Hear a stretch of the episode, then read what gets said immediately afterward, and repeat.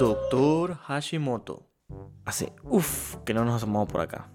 Sin lugar a dudas, les ofrecemos disculpas. Y venimos a decirles feliz año nuevo. En el año 2021. Tal vez sea feliz o tal vez no.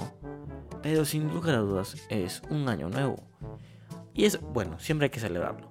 En cuanto a la temática de año nuevo, pues muchas personas, entre ellas su servidor, nos proponemos de hacer metas resoluciones o propósitos de año nuevo, y entre las cuales destacaremos que queremos ser mucho más constante en todas nuestras redes sociales. Así que, igual, otra de las cosas que nos ocurrió es realizar o proponernos estudiar de la mejor forma. Así que por eso se nos ocurrió la idea del episodio del día de hoy. Hoy presentamos el estudio y la memoria. ¿O era el estudio y la memoria? Uno de los dos.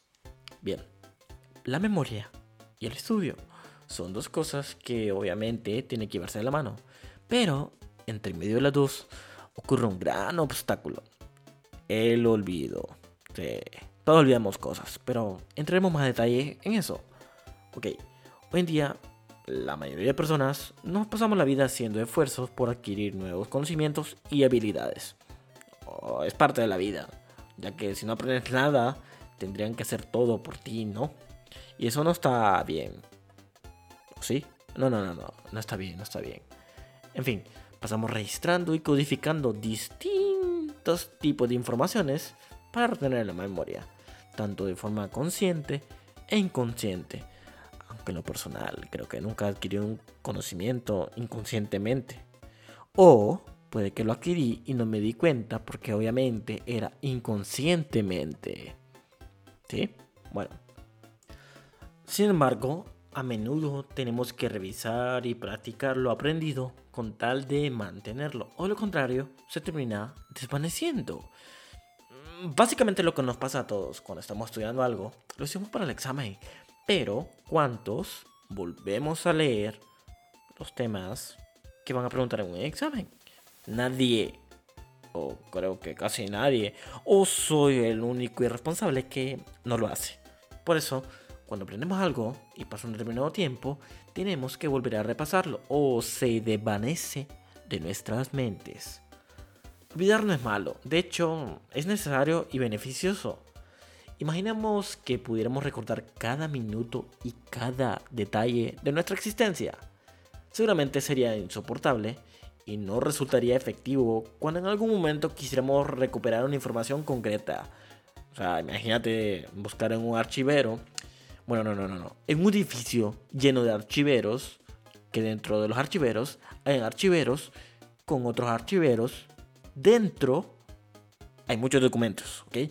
Entonces, algo así. Gustaría recordar la información concreto. Olvidar no es malo, como pueden ver en todos los casos, pero en fin, lo que debería preocuparnos en realidad es olvidar cosas que consideremos importantes y que nos resulten útiles para nuestra vida cotidiana. A medida que envejecemos, el funcionamiento de nuestro cerebro va variando y no tenemos exactamente las mismas capacidades que de jóvenes, eso es obvio. Y eh, esto no debería suponer que algo vaya mal. No hay nada extraño en olvidar de manera ocasional fechas señaladas o cometer errores puntuales en actividades rutinarias. Nos pasa a todos. De hecho, eh, ya se me olvidó que lo que iba a decir a continuación. Ah, sí, bueno, no debemos preocuparnos si somos plenamente conscientes de ello y pues no supone un problema para el desarrollo normal de nuestras actividades cotidianas. Y bien, ¿qué es el olvido? El concepto de olvido hace referencia a la pérdida de la accesibilidad a la, a la información anteriormente procesada, que fue codificada y procesada en la memoria, pudiéndose dar este olvido por diferentes circunstancias. O sea, se fue, se fumó, ya no está en tu cerebro. En fin, pongámoslo así, es como que tuvieras un gatito en tu casa, lo cuidas, lo alimentas, lo apapachas, pero una noche se decide ir y no vuelve. Lo quedas buscando y no vuelve. Por más que lo busques, no lo vas a encontrar. No sabemos si es que se fue porque simplemente se fue a vagar con sus amigos o simplemente tiene crías y tuvo que criarlas. O alguien se lo robó y se lo comió. En fin, lo que quiero dar a entender es que ya no está. El gatito Go flew away.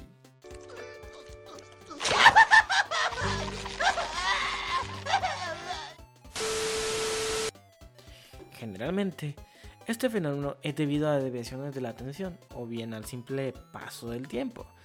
Es decir, no se conserva todo, todo, todo si no lo pasamos repasando.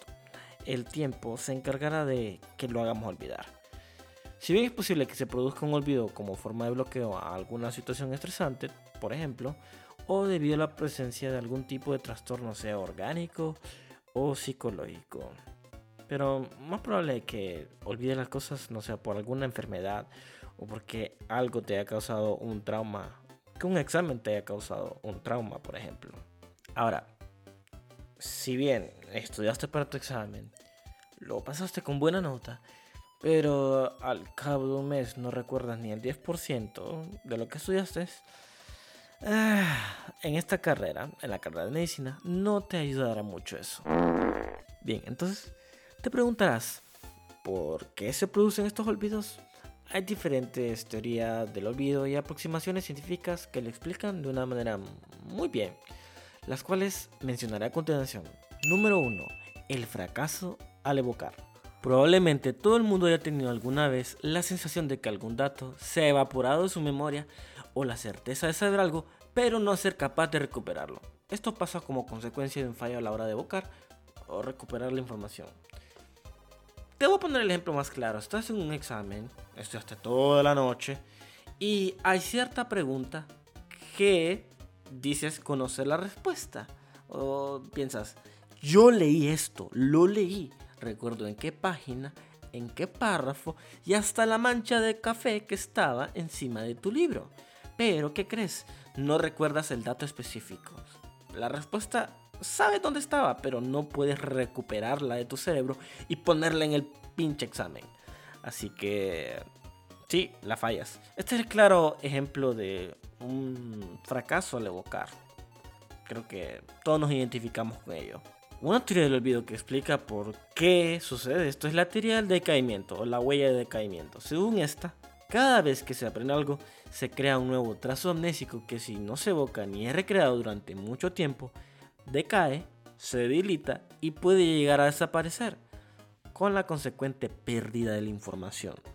Es decir, si lees algo y no lo repasas durante mucho tiempo, es muy difícil que lo puedas mantener fresco en tu memoria. Pero bueno, así son las cosas. Eso sí, tiene su lado bueno. Si queremos reaprender esta información, como ya la adquirimos previamente, normalmente nos resultará más fácil que la primera vez. Es como cuando das una primera lectura, la segunda lectura será mucho más fácil, y etc. Y si a la semana repasas el tema que ya habías leído, que casi nadie lo hace, pues será mucho más fácil y así tendrás un constante flujo de información a tu cerebro recordando las cosas para poder llevarla de la memoria de corto plazo a largo plazo. Bien, a veces el fracaso a la hora de buscar la información de la memoria se puede ver a problemas o situaciones momentáneas. O sea, no siempre es porque estudiamos ya a tiempo, sino volvimos a repasarlo antes del examen. A veces, por ejemplo, si estamos muy nerviosos, estresados o preocupados por alguna cosa, el acceso a la información se puede bloquear, se puede obstaculizar. Probablemente en otro momento más tranquilo y calmado la información se pueda recuperar con más facilidad. Esto es lo que pasa cuando usualmente estás en un examen nervioso, no dormiste o tienes la adrenalina subida, tomaste como 10 tazas de café y olvidaste la respuesta. Así que tu reacción es la siguiente. No, no, es que no, no, no, no puede ser esto. Número 2. La interferencia. Esta teoría sugiere que algunas memorias compiten e interfieren entre sí. Cuando algunas informaciones son muy parecidas, por ejemplo, es fácil que haya interferencias entre ellas y que se produzcan confusiones. Esto pasa cuando una información antigua que tenemos almacenada nos dificulta recordar datos más recientes, como cuando se aprende un idioma nuevo o se evocan palabras de otra lengua que se domina. En este caso se trata de una interferencia proactiva. Y en nuestro caso lo podemos ver claramente cuando, por ejemplo, estamos estudiando las nuevas guías del manejo de hipertensión arterial, diabetes mellitus, etc. Y hay nueva información que tenemos que recordar. Y podemos confundirlo con lo que ya manejábamos, si es que recordábamos algo del tema anterior, ¿verdad? Bueno, de la información antigua. En fin, esto nos dificulta recordar las cosas.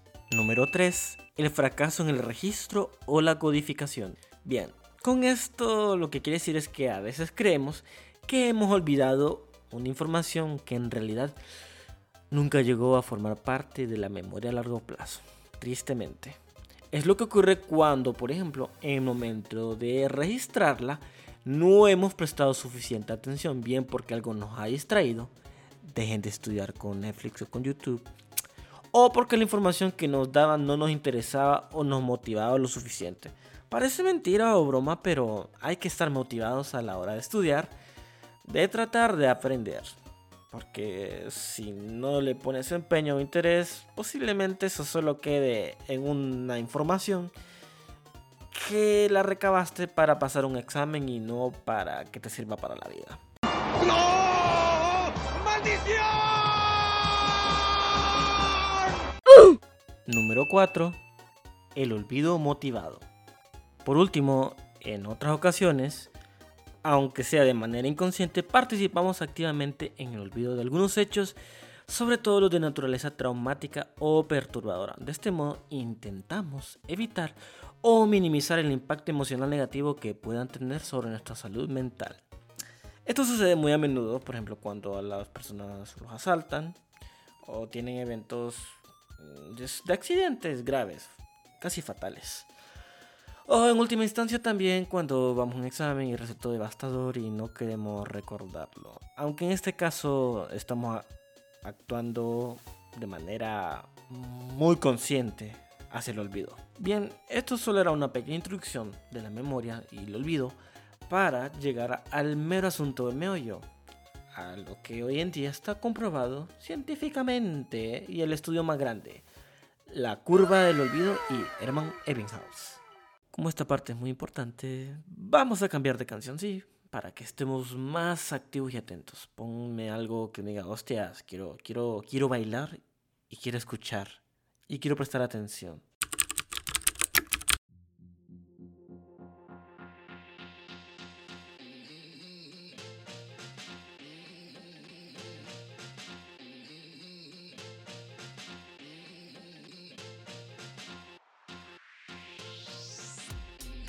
Ahora, ahora, esto ya es otra cosa, así que estamos emocionados, atentos y prestemos atención.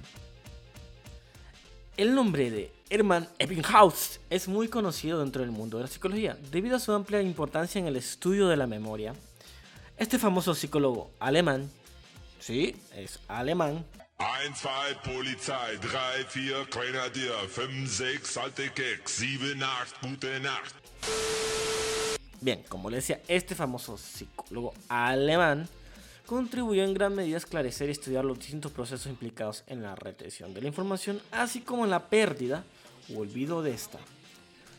Sus estudios le condujeron a realizar una serie de experimentos con él mismo como sujeto experimental, en los cuales se trabajaba a partir de la repetición hasta la memorización de series de sílabas que se repetían hasta su perfecta memorización y posteriormente evaluando el nivel de retención de dicho material a través del tiempo sin realizar ningún repaso del mismo. Es decir, el carnal estudiaba una serie de cosas y después veía cuánto recordaba de lo mismo sin repasar esto. A través del tiempo él miraba como, mmm, pasó tanto tiempo, lo recuerdo, recuerdo esto, pero no recuerdo lo otro. A través de los resultados de los experimentos realizados, Ebbinghaus esbozó la conocida curva del olvido, un gráfico que indica cómo ante la memorización de un determinado material, el nivel de retención de la información aprendida disminuye de manera logarítmica con el paso del tiempo. Y bien, ¿cuál es la importancia? Que esta curva del olvido fue realizada a través del método del ahorro, a través del cual se resta el tiempo necesario para reaprender la lista al tiempo necesario para aprenderla por primera vez. A través de esta curva pues se puede realizar una comparación entre el material que se estudia, que se procesa inicialmente, y el que se mantiene en la memoria después de tanto tiempo. Desde la perspectiva del autor, la pérdida de la información es debido al paso del tiempo y a la no utilización de la información. Como les decía, si estudias un tema hoy, pero no lo repasas, se te va a olvidar. De hecho, en el estudio se observó que para el tercer día, el 50% de la información que has estudiado ya se te va, habrá olvidado. Y para al menos en un mes, solo recordarás el 10% de la información.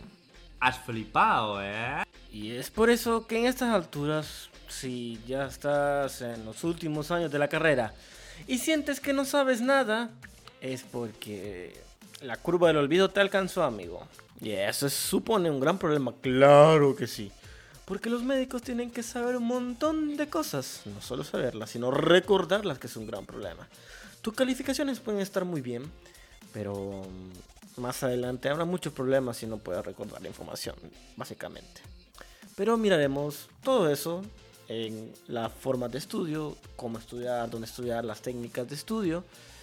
Y por eso, quédate, quédate para escuchar el resto del podcast. Por ahora, veamos cómo evitar el olvido. Así que el estudio de la memoria y el olvido a través de Ebbinghaus ha permitido la creación de diferentes estrategias y técnicas con el fin de que los aprendizajes se mantengan en la memoria. Para evitar los efectos observados en la curva del olvido resulta fundamental el repaso del material aprendido.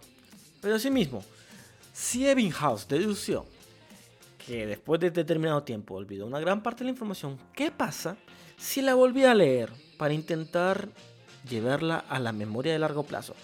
Pues así fue como se consolidó que después de un día se debería repasar el material aprendido. Después, al tercer día, al séptimo día, un mes después y hasta 90 días después de haber leído el primer material, repasarlo, ayudó a consolidar el mismo material para que quedara la memoria a largo plazo. Es así como se va dando pequeños giros en la curva. El decaimiento tarda más en suceder y si se hace un repaso así sistemático, la información llegaría a la memoria de largo plazo. Y si te preguntas, hay un sinfín de formas de estudiar y de repasar. Pero, pero espérate, espérate, espérate. Ya vamos a ello.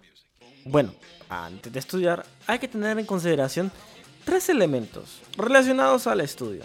¿Como cuáles? Por ejemplo, hay que poder estudiar, querer estudiar y saber estudiar. Entonces, ¿a qué nos referimos con poder estudiar? Bueno, poseer las habilidades cognitivas, las aptitudes y los recursos. Obviamente, básicamente es que sea una persona que tenga raciocinio y sepa leer, sepa entender y tenga la capacidad de tener un libro o los apuntes. Es fácil de comprender, pero bueno, sigamos. Querer estudiar, pues obviamente, eh, a nadie le nace como el sentimiento de amar estudiar, de sentirse súper, hiper, mega bien, estudiar todo el tiempo, todo el tiempo.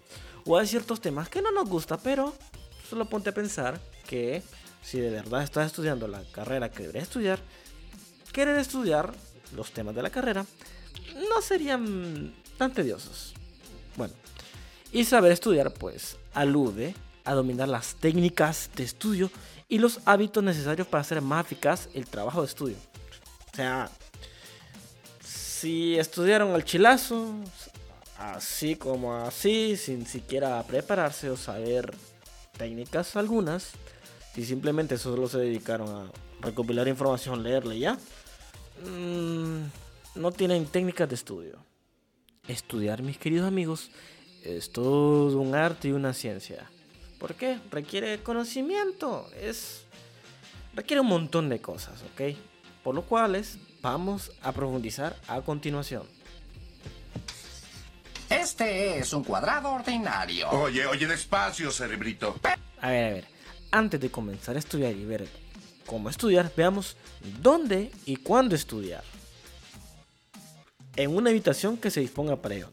Si puedes, o mejor dicho, si tienes el privilegio de tener un espacio dedicado al estudio, de hecho, por eso es que muy comúnmente las habitaciones donde la gente tiene libros, la computadora y demás, se les suele llamar estudio. Pero bueno, volviendo a eso. Una habitación que se disponga para ello, sin malos olores, bien ventilada, ni con mucho calor ni con mucho frío, sin molestias de ruidos ni otro tipo de distracciones. Vuelvo a recalcar, no estudies con Netflix o frente al televisor, o si tienes un televisor en el estudio, no lo utilices. ¿Ok? Fuera de distracciones.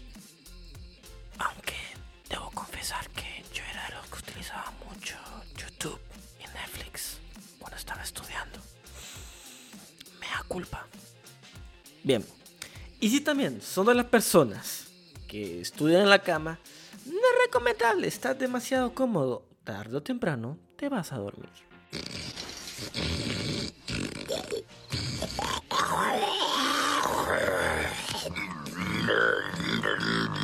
Es recomendable tener una mesa de trabajo amplia para tener todo el material de estudio necesario. Libros, cuadernos, lápices, el computador, ordenador, computadora, PC, como quieran llamarle. Y evitar tener en la mesa cosas que puedan distraerte desde una simple revista. Aunque creo que ya nadie lee revistas. O pocos, no sé. Bueno, cualquier distracción no tener en la mesa. Y obviamente tener agua. Hidratarse. Tratar de no tener eh, sodas. Recuerden, la soda no, mucho azúcar. Los sumitos, sumitos naturales sin azúcar. Sumitos, sodas no. Así que antes de comenzar a estudiar, haz una lista de lo que vas a necesitar para comenzar el trabajo de estudio. ¿Y cuándo estudiar? Pues de preferencia. Bueno, la hora que te convenga, la verdad, porque obviamente no tenemos el mismo estilo de vida todos. Algunos trabajan por la mañana o tienen cosas que hacer, etcétera, la universidad, un sinfín de cosas acomoda para que tu horario de estudio sea constante. Pero las recomendaciones indican que si estudias unas horas un par de tiempo antes de dormir, el aprendizaje se vuelve mucho más ameno y se facilita más el aprender. Leer antes de dormir es bueno. Apúntele bien. Bien, y con esto ya estoy listo para comenzar a estudiar. Sí, pero no. Antes de comenzar a estudiar y enseñarte las técnicas para hacer resúmenes y demás, organicemos nuestro estudio. Así que por eso necesitaremos técnicas de organización para el estudio. ¿Y por qué es importante esto? Obviamente, el tiempo es limitado y la organización del tiempo suele ser un aspecto fundamental a tener en cuenta a la hora de estudiar. Si te organizas bien, verás cómo puedes hacer mucho más en menos tiempo. Haz un calendario de estudio. ¿Qué es eso? Es un calendario en el que quedan reflejadas eh, todas las horas que tienes disponibles para estudiar y la asignación de esas horas al estudio y a las tareas que vas a llevar a cabo en cada asignatura. No simplemente vayas a tu casa y determines como voy a estudiar a las 8, te pones a jugar FIFA. Llegan las 9 y no has estudiado. Llegan las 10 y no has estudiado. Llegan las 11 y dices, bueno, estudiamos una media hora. No, organízate, dedícale horas específicas a tu agenda para estudiar. Si eres de las personas como yo, que habitualmente no se organiza y espera que todo suceda de una manera espontánea o esporádica, o que estudia hasta la fecha de examen, esto te puede ayudar a mejorar tus calificaciones. No necesitas una agenda, si tienes un celular hay múltiples aplicaciones para poder organizarte. Pero antes de eso, Tienes que tener un temario, obviamente, de los temas de tus clases y vas a ver más o menos cuánto tiempo le vas a dedicar a diario al estudio. Estudia aunque sea un poco, aunque tengas un día muy ajetreado. Dedícale un poco de tiempo al estudio. Estudiar, estudiar, estudiar a diario. Y una vez que ya tienes tu calendario con los temas y ya sabes qué es lo que vas a estudiar ese día, Una de las formas muy utilizadas para gestionar ese tiempo específico es la técnica de Pomodoro. ¿El para qué cosa de quién? La técnica de Pomodoro básicamente se creó a sabiendas de que la atención y la concentración no son permanentes, no es como que te vas a estar sentado en una clase de tres horas y aunque por más que quieras, no vas a captar el 90 o 100% de todo lo que tu maestro te explique. Así que con esta técnica fraccionaremos una cantidad de tiempo en una hora para estudiar. Entonces, la técnica de Pomodoro consiste en fraccionar el tiempo de estudio, por ejemplo, por, en una hora de estudio estudiaremos en bloques de 20 a 30 minutos de intensa actividad, es decir, toda tu atención en el libro, en tus apuntes, nada de celular, nada de televisión, nada de internet. Entonces, por cada bloque de estudio, que lo vamos a llamar Pomodoro, deberán ir alternándose con pequeños descansos de 5 minutos. Y, por ejemplo, cada 4 bloques de estudio o Pomodoro, tomaremos un descanso mayor de unos 20 a 30 minutos. Entonces, recapitulando, fraccionaremos el tiempo, por ejemplo, en una hora. Vamos a estudiar 20 minutos. Los primeros 20 minutos de esa hora los vamos a dedicar a estudiar en completa concentración. Cuando completemos el primer pomodoro, que es ese tiempo que dedicamos, vamos a descansar de 5 a 10 minutos. Y luego continuamos.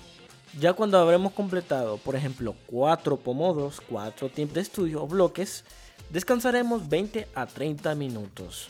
Eso queda a gestión de ustedes, pero es lo recomendable según la técnica de Pomodoro, ¿verdad? En lo personal yo utilizo tiempos de 25 minutos y luego 5 minutos de descanso. 25 y 5. Hasta que completo 2 horas de estudio, 4 pomodoros. Por lo tanto después me tomo una media hora de descanso. Y créanme que se necesita mucha disciplina para esto. Porque cuántas veces no hemos estado estudiando. Decimos, ok, pongámonos a ello. Y llega un mensaje y te pones a revisar WhatsApp y en eso WhatsApp, bueno, ok, voy a revisar Facebook ya que estoy en mi celular. Después vas a Instagram y revisas todas las redes sociales y terminas viendo una película entera de Netflix. Ya me ha pasado. Pobre cosita fea. Bien, entonces ya estás organizado, sabes tu calendario, sabes qué tema vas a estudiar, vas a comenzar a utilizar la técnica de Pomodoro. Pero antes de eso, ¿cómo se lee? Buena pregunta. ¿Cómo vamos a leer nuestro tema? Las recomendaciones actuales de cómo leer, porque no crean que simplemente es, ok, voy a leer y si se me queda algo bien y si no, pues lo vuelvo a leer y leer y leer y leer y leer y leer. No cometan esos errores, yo ya los hice. Así que, en primer lugar, está la prelectura. La prelectura es una lectura ágil, breve y de corto tiempo. No debe de llevar más de 4 o 5 minutos. Básicamente es una ojeada a todo el tema, haciendo énfasis, por ejemplo, en los títulos, subtítulos y las negritas. Vamos a ver más o menos qué tan largo es el tema, para tener una noción de cuánto tiempo nos vamos a tardar y en qué puntos deberíamos de hacer énfasis. Así que no se preocupen, es una ojeada. O de una manera más elegante, la prelectura. Y obviamente aquí, ya les hablaré más adelante, pero aquí es donde se decide qué tipo de gráfico vamos a usar. Entre ellos podemos ver si el tema eh, se da para que estudiemos, por ejemplo, un cuadro sinóptico, un mapa mental, flashcards o simplemente un resumen. En segundo lugar, tenemos la lectura analítica. Esta lectura, bueno, es una lectura, ya es la lectura propiamente dicha. Es una lectura profunda que se hará con completa concentración y disposición. El tiempo que le, le dedicaremos será ilimitado.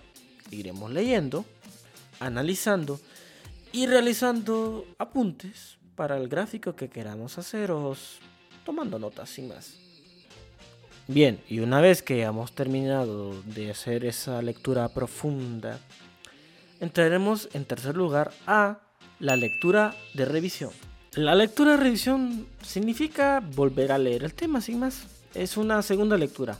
¿Con qué finalidad? Obviamente de la corrección de nuestros apuntes. Porque quizás se nos olvidó algo, se nos pasó algo por alto, o cualquier otra razón, pero sin más hay que volverlo a leer para hacer correcciones. Se realizará el tema con el gráfico, el resumen, el cuadro sinóptico o lo que ya hemos deci- decidido hacer, quitando palabras o agregándoselas. En cuarto lugar, tenemos a un punto muy importante, la repetición activa. Y recuerda que hablamos de que la repetición era el punto importante para vencer la curva del olvido. Prestad atención. En este momento cerraremos el texto, el libro el PDF, el libro, el, el el libro en PDF. Solo nos quedaremos con el cuadro o gráfico que elaboramos, con nuestros apuntes pues. Y en voz alta trataremos de reconstruir el tema de estudio con nuestras propias palabras. Y aquí veremos si dominamos el tema, verificaremos lo estudiado. Necesariamente no tienes por qué leerlo en voz alta. De hecho yo no lo hago. Simplemente trato de en mi mente buscar todo lo que aprendí a través de mis apuntes y ver si domina el tema, si no, volverlo a leer. Eso se trata de la repetición activa. Aquí solamente se trata de ver si entendimos el tema y si lo podemos llegar a explicar, por ejemplo. Pero luego tenemos el quinto punto que es la memorización.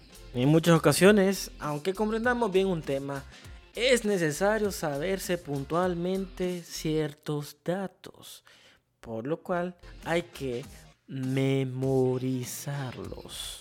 Para la memorización suelen utilizarse un montón y sin fin de recursos. Por ejemplo, las mnemotecnias.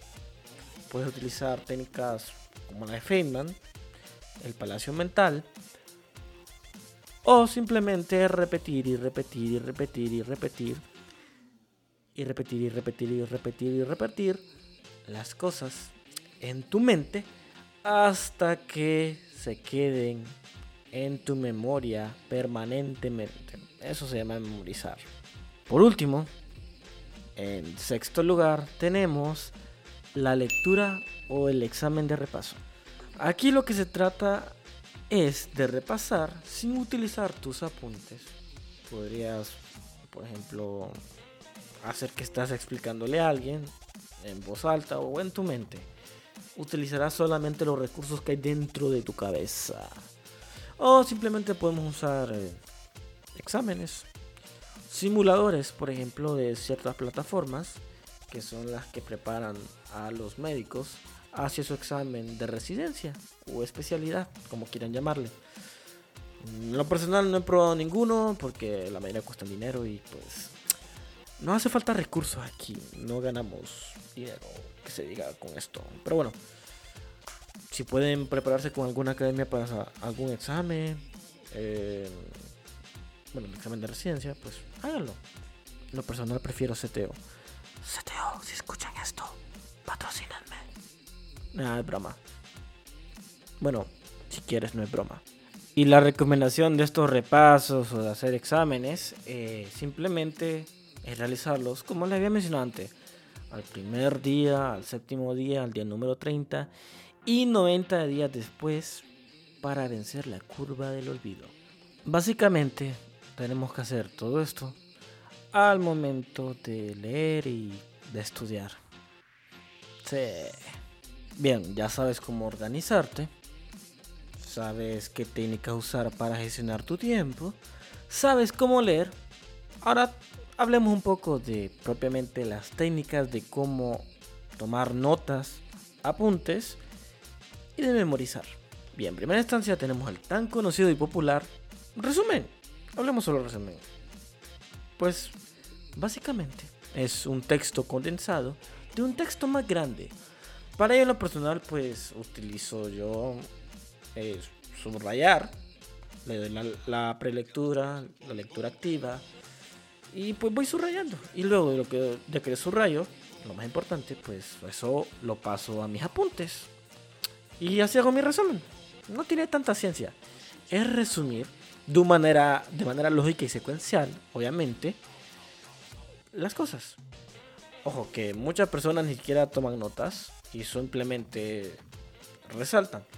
Si solamente haces eso, resaltar textos con eh, remarcadores, mm, da una falsa sensación del dominio del tema, pero créeme, lo vas a olvidar. En segunda instancia, hablemos del esquema. El esquema, a diferencia de lo que ocurre en el resumen, no es necesario utilizar frases completas con sentido, sino que podemos utilizar palabras sueltas, conceptos o ideas.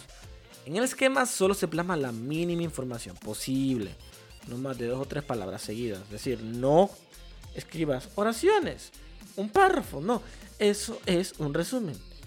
El esquema básicamente trata de colocar conceptos y relacionarlos para que en tu mente puedas recordarlo. Por ejemplo, hipertensión arterial. Y haces unas flechitas, lo divides en dos, primaria, secundaria, las causas, etc. Y lo vas esquematizando. No vas a colocar más que frases. Eh, son muy buenos, a veces los utilizo. Mm, no porque no quiera, sino porque eh, no soy tan bueno haciendo ese tipo de cosas. Y bueno, no es que sea bueno, no sea bueno, sino que me gustan las cosas bonitas y me tardo mucho y si me tardo mucho pues no estudio lo que debería estudiar, así que me me limito más al resumen. Me sirve. Luego tenemos uno de mis favoritos que es mapa mental. Podría decirse que son una variante de los esquemas en el que a partir de un concepto central nacen ramificaciones que asocian distintos conceptos o ideas relacionadas con el concepto principal. Básicamente, pones la idea principal en medio y lo vas ramificando alrededor. Obviamente, eh, esto va en orden secuencial. Entre más importante es el concepto, más en medio estará. Y una gran ventaja que tienen los mapas mentales es que son muy visuales y facilitan mucho el estudio. Con un solo vistazo que le den a un mapa mental, podemos obtener una gran cantidad de información sobre un tema concreto y además tendremos una imagen muy clara de cómo se relaciona toda esta información. Muy buenos. Me sirve. Por último, tenemos las flashcards o tarjetas de estudio. Bien, son unas tarjetas o unos recortes básicamente en las que por una cara tenemos un concepto o una pregunta relacionada y por la otra cara tenemos una explicación desarrollada. También se pueden utilizar imágenes u otros elementos visuales. Te lo pondré así, es como que estuviera observando una, cara de una carta de Yu-Gi-Oh! O de Pokémon, por ejemplo. ¿Has visto que tiene una información detallada de lo que estás viendo? Esto es una flashcard, solo que en esta ocasión utiliza monstruos y figuras y eso.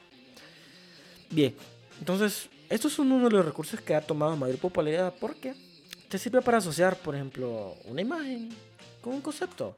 Puedes tener en la cara, en la cara de de la carta, un concepto o una pregunta y simplemente así puedes estudiar. Y verificas con la contraparte si realmente acertaste o tienes que estudiar mucho más. Pero es un recurso válido y en general son muy innovadores. Me sirve. Ahora, lo último que tenemos en esta ocasión, en este episodio por hablar, es memorización cosas o técnicas que nos van a facilitar la manera de memorizar algo. A ver, comencemos hablando de uno de los más utilizados que es la mnemotecnia. Lo que tratamos aquí es de asociar la información que tenemos que memorizar con una determinada canción, frase o una imagen. Por ejemplo, ¿saben cuál es el tratamiento de el edema agudo de pulmón? Es una movida ¿Una movida? Se preguntan. Sí, es una movida. ¿Por qué? Movida. M de morfina, O de oxígeno, V de vasodilatadores, D de diuréticos y A de aminas simpático-miméticas. Es una movida. Básicamente así es como se establecieron las mnemotecnias y cómo pueden facilitar el aprendizaje para memorizar. Otra de las técnicas de memorización es el palacio mental o palacio de la memoria. Tiene una historia muy interesante, pero se las dejaré de tarea. Bueno, resumidamente surgió en la antigua Grecia cuando un personaje muy famoso por eh, contar historias, relatos, anécdotas, cantar, fue invitado a una fiesta en un super palacio por un rey. Y sucedió una tragedia, mataron a alguien y necesitaban saber dónde estaba cada persona en determinado momento para ubicar al asesino. Y como este personaje hizo su acto eh, en frente de todos, él dijo, yo puedo ayudar. He memorizado la posición de cada invitado al momento de mi acto. Entonces, aparte de tener un talento natural para contar historias, de que las memorizaba y todo, él podía asociar determinadas cosas a la posición de algo. Por ejemplo, dijo, Pedro, yo sé que estaba al lado del banquete, junto a la par de María y Carlos, los cuales estaban enfrente de la estatua, mientras que Teofilio estaba junto a la mujer que estaba a la par de la puerta principal. Al tener este talento, pues él explica de su técnica y se hace famosa a través del tiempo. Básicamente trata de, que si quieres aprender algo, asocies un determinado lugar, un espacio en tu mente. Es decir, memorizo por ejemplo tu casa. Ok, sabes que tiene una habitación, tiene una sala, etc. Y en cada lugar de la casa vas a asociar, por ejemplo, eh, determinado tema. Por ejemplo, hipertensión arterial. La definición está ubicada en la sala principal. ¿Dónde está el concepto respecto a la fisiopatología? Estará en la habitación del baño. Y así básicamente trata de crear conexiones dentro de tu mente asociándolas a un lugar determinado. Claro está que para utilizar este tipo de técnica necesitarás mucha imaginación. Y a algunas personas les cuesta. Ya para ir finalizando, tenemos la técnica de Feynman. Así que comencemos hablando un poco sobre su creador. Richard Feynman fue un gran físico teórico y recibió el premio Nobel en 1965 por su teoría sobre la termodinámica cuántica, que no tengo ni madera idea de eso. Bien, eh, durante su etapa como profesor, era famoso entre los alumnos por ser capaz de explicar teorías físicas complejas en un lenguaje sencillo y cercano, lo cual facilitaba muchísimo el entendimiento de las mismas por parte de sus alumnos, y así surgió la técnica de estudio Feynman.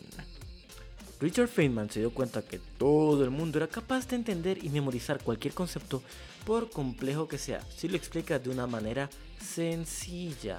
Sencilla, como que le estuvieras explicando a un niño de 5 años. Cuando las explicaciones estaban basadas en fórmulas, nomenclaturas científicas y demás, gran parte de los alumnos de su clase parecían no terminar de comprender los conceptos de los que hablaba. En cambio, si estos mismos conceptos los explicaba con símiles usando un lenguaje coloquial, sencillo, prácticamente la totalidad de sus estudiantes comprendía los complejos conceptos de la física cuántica sin mayores problemas. La explicaba de tal forma para que nadie tuviera una simple duda. O sea, era muy bueno. Pero, ¿cómo se desarrolla la técnica de Feynman? Tiene cuatro pasos, así que veámoslos. El primer paso, de manera sencilla, es seleccionar el concepto o tema a estudiar. Coge una hoja de papel, pon el título, sea cual sea el tema o concepto que estés estudiando, nómbralo de manera que te dé claro desde el primer momento de qué vamos a hablar. Segundo paso, desarrolla el tema en el papel. Una vez que has estudiado el tema que tienes entre manos, deberás explicarlo y desarrollarlo en papel utilizando un lenguaje sencillo, desde lo más complejo, derivémoslo a lo más fácil de comprensión. Escribe todo lo que recuerdes, desde esquemas hasta fechas clave, imágenes o cualquier cosa que te permita recordar la mayoría de información posible sobre aquello que estás estudiando. Una vez hecho esto, explica el tema en voz alta, como si estuvieses dando la clase a alguien. Esto te hará darte cuenta de qué áreas que todavía no tienes controladas, identificar conceptos que tienes claros y cuáles están fallando. Es más sencillo si lo explicas en voz alta. En el tercer paso, pues básicamente completamos la información que faltaba con datos, imágenes, fechas, todo lo que te hacía falta, vuélvelo a poner e inténtalo explicar a ver si tiene coherencia. Y si es así, pues vamos bien. El cuarto paso es el más interesante. Reescribe y explica el tema como si lo enseñaras a un niño. El cuarto y último paso de la técnica de Feynman es que te hará darte cuenta que ya has aprendido lo que estabas intentando memorizar. Esto es la clave, porque la mejor forma de saber si te sabes algo es enseñarlo. Y Einstein decía que claramente, si no podías explicar un tema complejo como si se lo estuvieras explicando a un niño, entonces no comprendes el tema en su totalidad. Bien, eso ha sido todo. Así que, recapitulando, el olvido es parte natural de nuestra vida. Tenemos que saber cómo vencerlo. Hay diferentes formas, pero el estudiar es todo un arte. Hay que organizarnos, saber cómo leer y tener en mente cuáles técnicas son las que mejor se adaptan a nosotros. Bien, hasta aquí llega el episodio del día de hoy, el especial del 2021. Un especial dedicado a aquellas personas que tienen en sus resoluciones mejorar su capacidad de estudio. Esperamos que les haya sido de ayuda y les haya gustado. Ayúdanos compartiendo este podcast con todos tus conocidos. Igualmente, no olvides visitarnos nuestras redes sociales, en Instagram como dr.hashimoto-san e igualmente en Facebook y en YouTube como Dr. Hashimoto. Nos vemos, hasta la próxima.